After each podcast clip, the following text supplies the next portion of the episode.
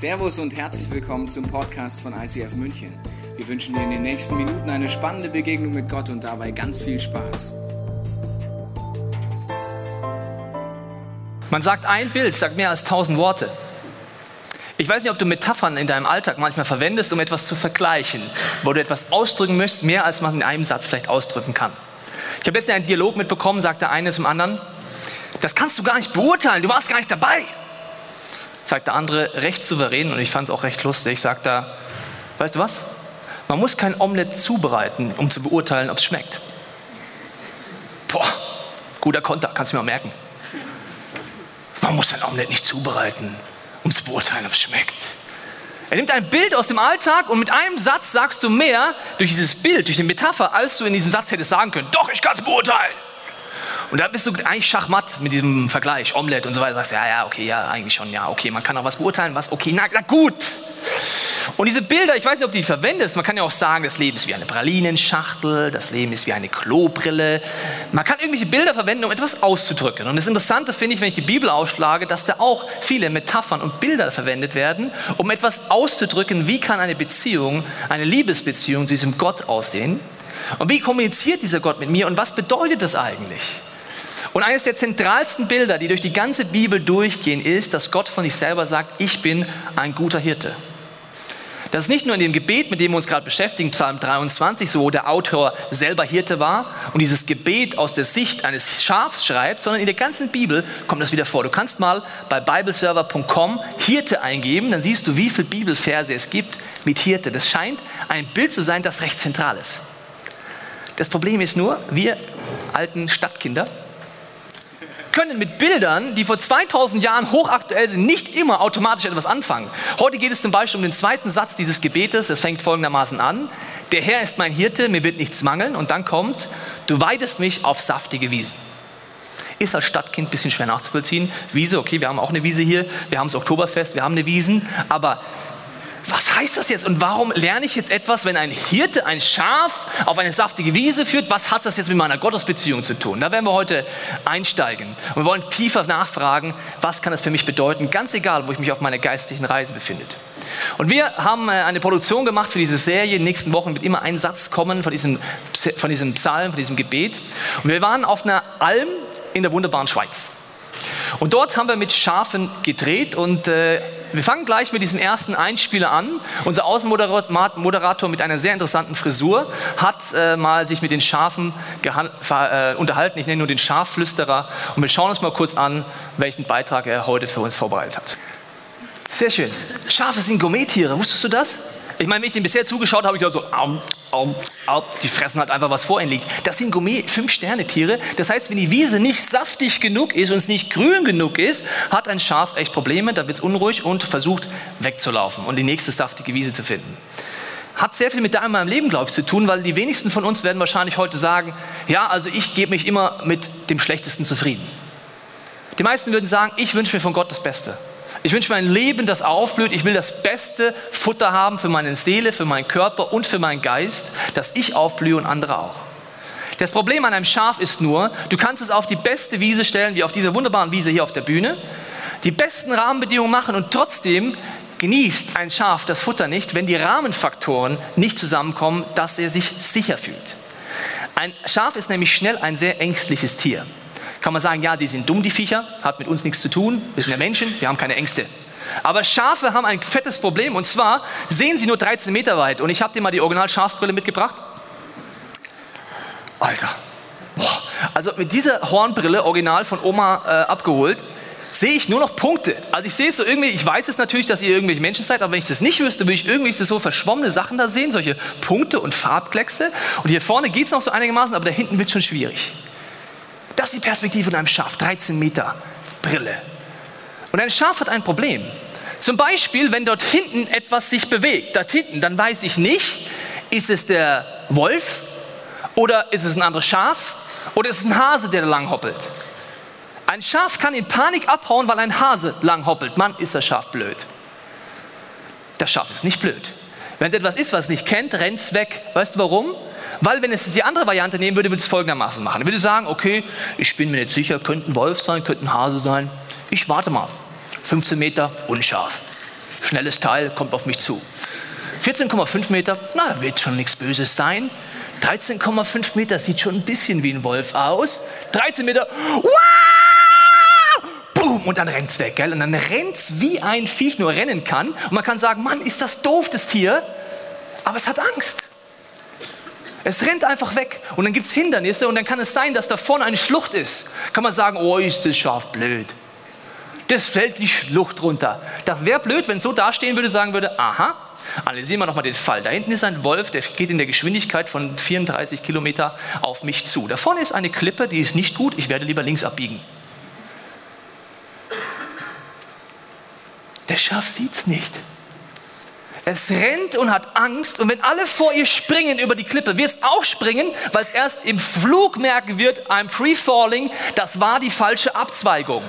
Und wenn es unten aufcrasht, kannst du noch sagen, Glück gehabt, Schaf oder nicht Glück gehabt, Schaf, aber es wird sehr verletzt werden. Was sind das für Punkte in deinem und meinem Leben?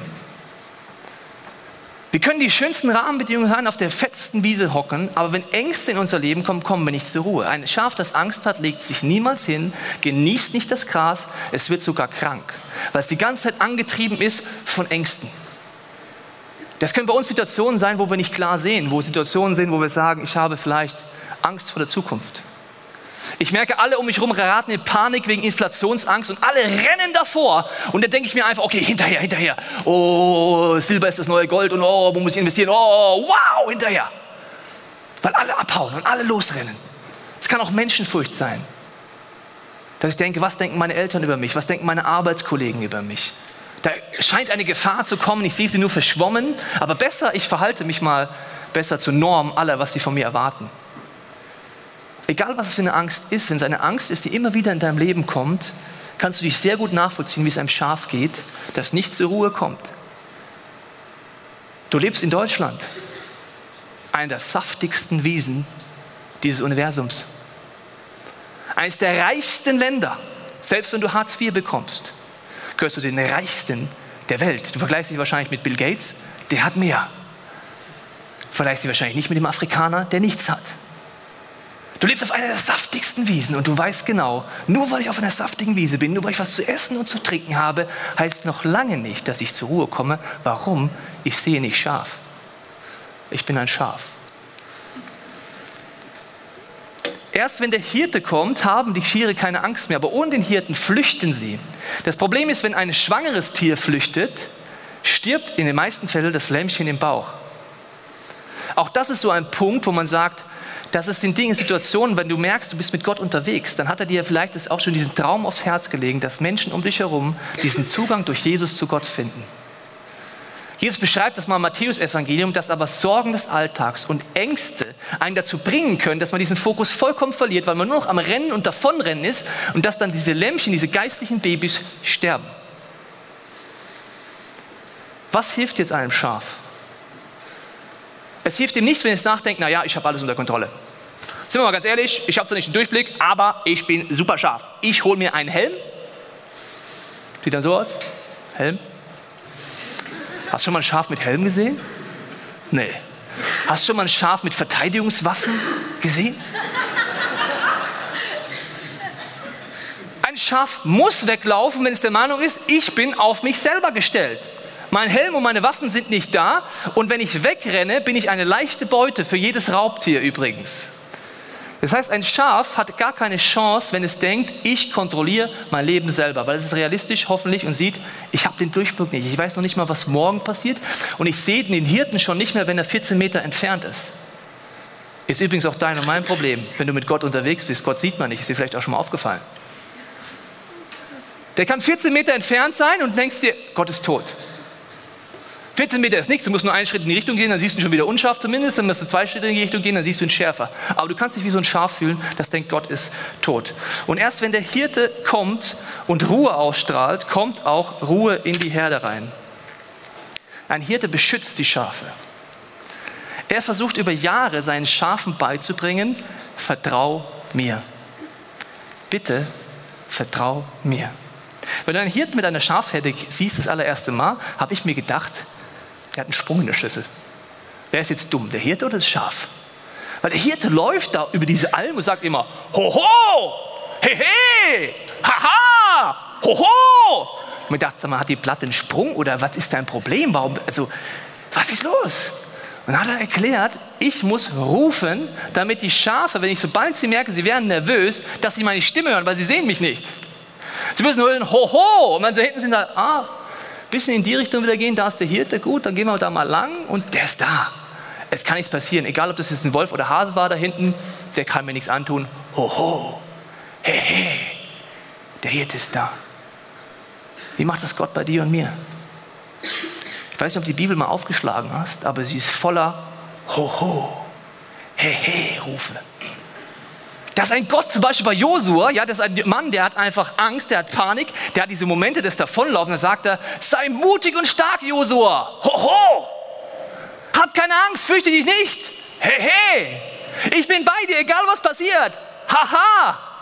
Gott tut alles dafür, dass wir anfangen, ihm zu vertrauen. Er ist da. Selbst wenn du manchmal mit deiner Perspektive, mit diesen Augen nicht siehst, du kannst ihn hier sehen, im Herzen, aber nicht hier. Das Dramatische ist, dass ein Hirte Jahre braucht. Jahre, bis ein Schaf ihm vertraut. Wie ist es bei dir? Vielleicht bist du auch schon eine Zeit lang mit diesem Gott unterwegs, mit diesem Jesus. Aber manchmal müssten wir mal einfach eine sich, äh, starke Selbstanalyse machen und sagen, eigentlich vertraue ich ihm dann doch nicht. Ein Schaf, wenn es auf der saftigen Wiese ist, muss ihm vertrauen, dass es zur Ruhe kommt und erst recht muss es ihm vertrauen, wenn der Hirte sich gerade von saftiger Wiese zu saftiger Wiese führt. Hast du mal überlegt? Am Anfang besticht ein Schaf die ganze Zeit, ein Hirte die ganze Zeit seine Schafe mit Brot, mit Salz, das lieben diese Viecher. Und deswegen geht er immer hin, so sagt so, komm, uh, uh, uh, uh Brot, komm, komm, komm, komm, Brot, und das Schaf lernt, wow, dieser Ho-Ho-Typ, dieser He-He-Typ, super, wenn ich da mitgehe, kriege ich immer Futter und dann versucht er, dieses Schaf zu trainieren. Schau mal, wir sind jetzt gerade zwischen zwei saftigen Wiesen unterwegs, jetzt gerade haben wir ein dunkles Tal, wir haben gerade keine saftige Wiese, aber vertrau mir, bitte, bitte, vertrau mir, wir müssen weitergehen, sonst kommen wir nicht auf eine saftige Wiese. Wie viel muss Gott tun in deinem meinem Leben, dass wir ihm vertrauen? Wie oft müssen wir Dinge erleben, dass wir irgendwann mal sagen, okay, also irgendwie ist es schon ein guter Hirte. Ich habe es bis jetzt immer erlebt, dass er mich von Wiese zu Wiese führt, dass selbst im Rückblick ich merke, er war da. Selbst wenn ich ihn zwischendurch nicht gesehen habe. Ein Hirte beschützt seine Schafe. In Hesekiel heißt es in der Bibel, ich selbst werde, ihr selbst, ich selbst werde ihr Hirte sein, damit sie in Ruhe und Sicherheit leben können. Das verspreche ich, der Herr. Jesus sagt, ich bin dieser gute Hirte. Wenn du dich immer mehr auf mich einlässt, erlebst du, wenn du die Bibel aufschlägst oder dein Herz öffnest, hörst du meine Stimme. Jesus sagt mal, meine Schafe hören meine Stimme. Ho, ho. Hey, hey. Ich bin da. Vertrau mir. Wenn Angst kommt, renn nicht weg, Schaf. Komm zu mir. Bitte, komm zu mir. Und wenn du diese Stimme nicht mehr hörst in deinem Leben, ist vielleicht ein Zeichen, dass du schon zu weit weggelaufen bist. Oh. Dieser gute Hirte macht dir das Angebot, dass er dich beschützt. Und ein Schaf kann nur zur Ruhe kommen auf der saftigen Wiese, wenn es merkt, der Hirte ist da. Das Zweite, was ein Hirte machen muss, unbedingt, dass diese saftige Wiese überhaupt genossen wird, ist, er muss dafür sorgen, dass die Spannungen aufhören in der Herde. Bei Hühnern gibt es Hackordnung, bei Schafen gibt es die Stoßordnung. Eine Herde kommt nicht zur Ruhe, weil es die ganze Zeit darum geht, wer ist hier der Boss? Ich bin aber wichtiger als du, aber nee, aber ich bin schöner als du. Aber bist du jetzt hässlicher oder bin ich schöner? Aber wer ist jetzt wichtiger? Aber ich bin doch der eigentliche Leiter. Was macht dann der Leiter da? Eine Familie, eine Gesellschaft, alles hat diese Stoßkämpfe immer wieder. Und wenn du es mal gesehen hast, wie zwei Böcke aufeinander zulaufen und dieses Geräusch kennst, wenn die Hirne aufeinander knallen, weißt du, der Hirt muss jetzt echt einen Weg finden, dass die damit aufhören. Das ist nicht gut. Der, der erzählt mir auf dieser Alm oben, dass er mal einen Bock hatte. Der hat die Technik rausgefunden, dass es nicht nur cool ist, aufeinander zuzurennen, sondern der ist aufeinander zugerannt. Normalerweise einfach so Crash, beide sind so, äh, krass, ey. Ja? Aber der hat einen Weg gefunden, dass er gemerkt hat, wenn er im letzten Moment, kurz vorm Crash, hochgeht und von oben drauf haut, dass der andere stirbt. Das hat er dreimal gemacht. Vollgas. Und letzten Moment, der andere war tot. Der Hirte musste einen Weg finden, hat alles probiert, diesen Bock das von seinem Ego-Trip runterzukriegen. Er hat es nicht geschafft und muss diesen Bock entfernen aus der Herde. Jesus kommt ans Limit mit seinen Jungs. Warum? Weil es geht die ganze Zeit darum, wer ist eigentlich jetzt hier der Wichtigste und warum ist jetzt der Petrus links neben dir und warum ist der Johannes rechts mit dir? Aber ich habe jetzt aber auch viel gegeben, Jesus. Das müsste ich doch eigentlich wichtiger sein. Und wenn man diese neue Dimension antrifft nach meinem Leben, dann habe ich aber was zu sagen, oder? Sagt Jungs, Mädels, hoho, hey, darum geht's nicht. Lass mich dich befreien von deinem Ego-Trip und verstehe, dass dieser Ego-Trip die ganze Herde kaputt macht. Eine Gesellschaft und eine Familie und auch eine Kirche kannst du nie von außen zerstören, immer nur von innen. Wenn dieser Ego-Trip anfängt, ich bin aber wichtiger, ich müsste jetzt eigentlich mal hier predigen, also jetzt komm auch mal ich. Ich anfange schlecht zu reden, zu lästern, anstatt den direkten Weg zu gehen. Und so kommt ein Schaf nicht zur Ruhe. Wenn Spannungen in der Herde sind, wenn zwischenmenschliche Spannungen in deinem Leben sind, kommst du nicht zur Ruhe. Dann kannst du auf der Fünf-Sterne-Gourmet-Wiese hocken. Aber die Konflikte in deinem Leben bringen dich dazu, dass du nicht dich ausruhst. Immer parat, gleich kommt der nächste Schlag. Oh, wo ist der nächste?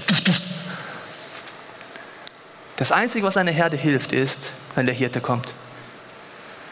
Wenn der Hirte kommt, hören die Spannungen auf. Und ich habe dir ein Bild mitgebracht, wenn der Hirte steht und sich alle Schafen um diesen Hirten sammeln. In diesem Moment hören die Kämpfe auf. Dieses Bild nimmt die Bibel auf. Dort heißt es im Hebräerbrief, Dabei wollen wir nicht nach links und rechts schauen, sondern allein auf Jesus. Er hat uns den Glauben geschenkt und wird ihn bewahren. Wenn du in diese Positionskämpfe kommst, wenn du merkst, dein Ego geht mit dir durch, wenn du Neid, Eifersucht, alles da Leben hast, ist die einzige Möglichkeit, diesem Hirten zu gehen. Sagen, Jesus, schau mein Herz an. Ich kämpfe, ich fühle mich nichts wert oder was auch immer, ich habe Neid oder was auch immer, aber hilf mir, dass du mich davon befreist. Ich möchte auf dich fokussieren und nicht in den Konflikt und die Spannung mit all den anderen Schafen um mich herum gehen. Ein Schaf kommt nicht zur Ruhe auf der saftigsten Wiese, wenn es Angst hat. Ein Schaf kommt nicht zur Ruhe auf der saftigsten Wiese dieses, dieses, dieser Welt, wenn Spannungen da sind. Und ein Schaf kommt auch nicht zur Ruhe auf der saftigsten Wiese, wenn es Schmarotzern ausgeliefert ist. Fliegen, Parasiten, all dieses Zeugs und Zecken, was du nicht brauchst. Deswegen macht der Hirte, bevor er mit ihnen auf die Weide geht, folgendes. Er geht heutzutage mit ihm durch ein Chemikalienbad. David hat es damals anders gemacht, aber er geht durch ein Bad. Und kein Schaf dieser Welt mag dieses Bad. Sie müssen da durch, es stinkt, aber das Ziel des Hirten ist, dass diese Schmarotzer nicht die ganze Zeit zu diesem Viech kommen, weil wenn diese Fliege die ganze Zeit kommt, dann wird irgendwann das Viech verrückt.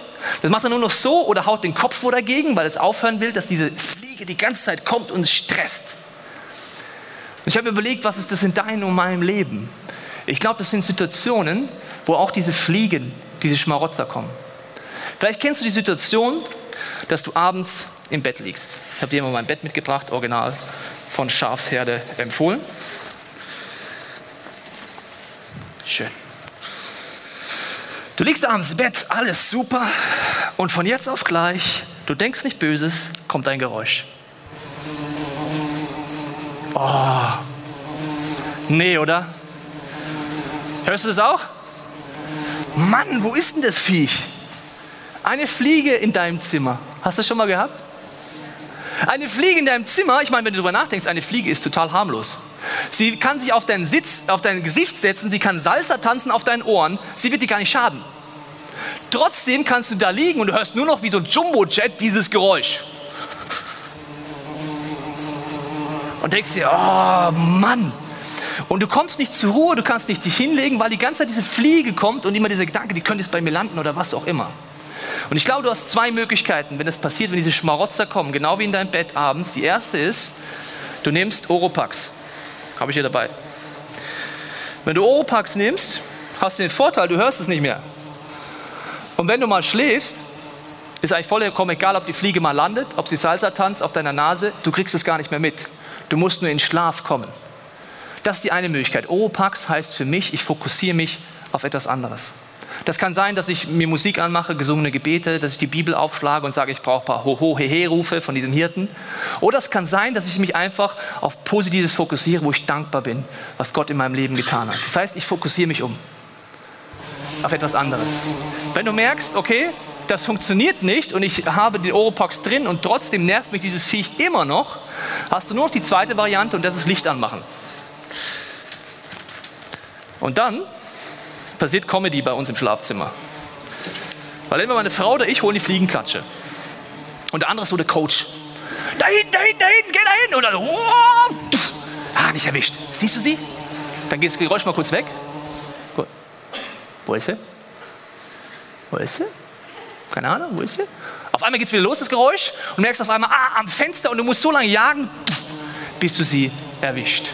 Das ist die Alternative, die du hast, wenn du merkst, in deinem Leben kommen Situationen hoch, du liegst nachts im Bett und du merkst, du kommst nicht zur Ruhe. Du bist auf der saftigsten Wiese. Ich möchte kurz erklären, warum du auf der saftigsten Wiese bist. Überleg mal, wenn du in deinem Bett das nächste Mal liegst und diese Fliegengeräusche in deinen Gedanken passieren, welches Problem hast du genau in diesem Moment? Genau in diesem Moment, wo du da liegst. Nur in diesem Moment. Wenn du in Deutschland lebst, ist die Wahrscheinlichkeit recht groß, du liegst in einem warmen Bett, du hast ein Dach über dem Kopf, Du hast einen Kühlschrank mit Essen. Welches Problem hast du in diesem Moment? Keins. Keins. Null. Niente. Null. Ich liege einfach da. Das alles. Aber morgen, da könnte doch und der Chef und was könnte da passieren und was wissen wir denn mit meinem Geld und was ist da? Aber im Moment liege ich eigentlich auf einer saftigen Wiese und könnte eigentlich chillen. Aber diese Ängste bringen mich dazu, darüber nachzudenken. Und deswegen, wenn ich aufstehe, dann muss ich analysieren, wo ist dieses Viech? Warum reagiere ich so, wie ich reagiere? Ich habe im ICF Zürich gepredigt und äh, im August und ich musste Englisch predigen oder durfte Englisch predigen. Und der Nacht davor lag ich wach und diese Fliege kam in meinen Gedanken. Und es ging so gedankenlos, ja Tobias, also jetzt hast du die Chance vor zweieinhalbtausend Leuten zu predigen, da musst du echt gut predigen. Der Leo gibt dir jetzt die Chance vom ICF Zürich, der darf sie nicht enttäuschen. Und Englisch, das muss sitzen. Die können alle besser Englisch als du. Am besten reizt dich perfekt vor, damit deine Aussprache stimmt und damit das alles stimmt. Und es ging los und ich lag da so, oh, ja stimmt, oh, das sind Lügen. In dem Moment glaube ich Lügen. Ich glaube nicht, dass ich einen Hirten habe, der alles im Griff hat, ho, ho, he, he, der ist ein Kind ich bin, dass ich einfach nur auf die Bühne gehe und sage, Gott, ich gebe es mein Bestes aber dass hier irgendjemand von Gott berührt ist, kann ich eh nicht machen. Das wäre die Wahrheit. Das andere nennt man Menschenfurcht. Wie stehe ich da? Weil ich aufgestanden bin, diese Fliege analysiert habe, mit, zusammen mit Gott, konnte ich sie kaputt hauen. Habe ich gesagt, Jesus, nimm mir bitte diese bescheuerte Menschenfurcht weg. Und hilf mir, dass ich mir bewusst bin, dass es am Ende vom Tag nur um eine einzige Sache geht. Dass du ein großes Lächeln auf deinem Gesicht hast nach diesen vier Predigten in Zürich. Und wenn ich nie wieder eingeladen werde in Zürich und wenn der Leo mich danach doof findet, werde ich am nächsten Tag aufstehen, meine Frau küssen, meinem Sohn beim Schlafen zustehen, zusehen, in die Arbeit gehen und mich meines Lebens freuen. Weil du bist mein Hirte. Und alles um mich herum darf mich nicht so beeinflussen. Alle Lügen, alle Ängste will ich mit deiner Hilfe entlarven und zerstören. Jesus sagt, ich bin der gute Hirte.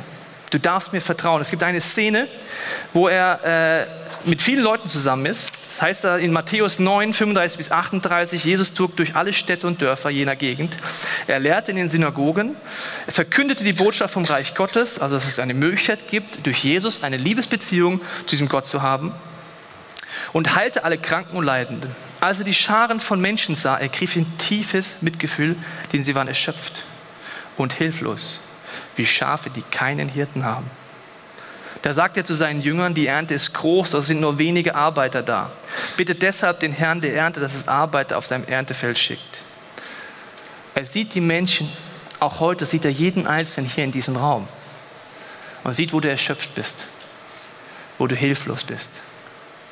Die Wahrscheinlichkeit ist recht hoch, dass du erschöpft und hilflos bist, weil du die saftige Wiese gar nicht genießen kannst, durch Rahmenbedingungen wie Spannungen, Stoßkämpfe, Ängste und Lügen, die du glaubst. Die Wahrscheinlichkeit ist auch recht hoch, dass du einfach noch nicht an dem Punkt bist, dass du sagst, wie ein Mutterschaf, das über Jahre hinweg erlebt, ich kann diesem guten Hirten vertrauen. Selbst wenn ich ihn zwischendurch nicht sehe, wenn ich nur seine Stimme leise höre, ich kann ihm nachfolgen. Bei meinem Sohn merke ich Folgendes, von ihm lerne ich sehr viel. Er hat ein sehr großes Urvertrauen. Das heißt, er hat mich einmal die Frage gestellt, meine Frau auch, ob wir immer wieder kommen. dann haben wir zu ihm gesagt, Papa und Mama kommen immer wieder. Wenn ich mal abends nicht nach Hause komme oder später nach Hause komme, wenn äh, er schon schläft, dann sagt er in seinem Bettchen immer zu meiner Frau, gell Mama, Papa kommt immer wieder. Dann sagt meine Frau, ja, Papa kommt immer wieder. Letztens war er bei der Oma für zwei Nächte, weil wir in einem Hotel waren, meine Frau und ich. Schöne Ehezeit genossen. Und dieser kleine Mann ist dann bei der Oma, er fühlt sich wohl. Aber was macht er zwischendurch beim Spielen, wo er Mama und Papa vermisst? Er sagt sich selber sein Sprüchlein auf. Mama und Papa kommen immer wieder. Gell, Oma? Mama und Papa kommen immer wieder. Ja, mein Schatz, sie kommen wieder. Er hat Vertrauen. Er hat so ein großes Vertrauen, dass wenn ich ihn laufen lasse, der rennt einfach. Der weiß, der Papa wird schon kommen. Der geht schon hinterher. Der ist nicht ein Kind, wo du androhen kannst als Eltern, ja, der Papa geht jetzt aber, ne? Du kannst auch noch hier bleiben, wenn du willst, aber du wirst schon sehen. Du kannst in die Ewigkeit warten, der bleibt einfach. Der spielt da einfach weiter. Keine schlaue pädagogische Maßnahme bei meinem Sohn. Er hat Vertrauen, der Papa kommt immer wieder. Warum? Weil er zwei Jahre und vier Monate bis jetzt erlebt. Papa und Mama sind immer wieder gekommen. Und wenn er es nicht mehr glaubt, dann sagt er sich selber auf. Papa und Mama kommen immer wieder. Wenn du gerade kein Vertrauen zu Gott hast, ist das eine sehr gute Möglichkeit, dass du die Bibel aufschlägst, dass du dir aufsagst, diese Ho-Ho-He-He-Rufe. Mein Vater im Himmel hat bis jetzt mich nie im Stich gelassen. Dass du dich daran erinnerst, in den letzten Jahren meines Glaubens vielleicht gab es nicht eine Situation, wo ich im Rückspiegel nicht sagen kann, dass Gott mir geholfen hat. Und wenn du ganz frisch im Glauben bist, kannst du jetzt auch sagen, Jesus, ich bete jetzt für mein Leben, dass ich erlebe, dass du der gute Hirte bist. Ich möchte jetzt für dich beten an diesem Punkt. Jesus, ich danke dir, dass du ein guter Hirte bist. Du siehst die Punkte, wo wir dir nicht vertrauen können, ganz egal, wo wir uns auf unserer geistlichen Reise auch befinden mögen. Und ich bete, dass du jetzt uns das Blickfeld aufmachst, dass du wirklich gut bist, dass wir vertrauen können, dass deine Ho-Ho und He-He-Rufe unser Herz jetzt erreichen und Jesus, ich bete für jeden Einzelnen, der noch nicht diesen Zugang zu dir erlebt hat, dass er heute sagen kann, Jesus, hier bin ich.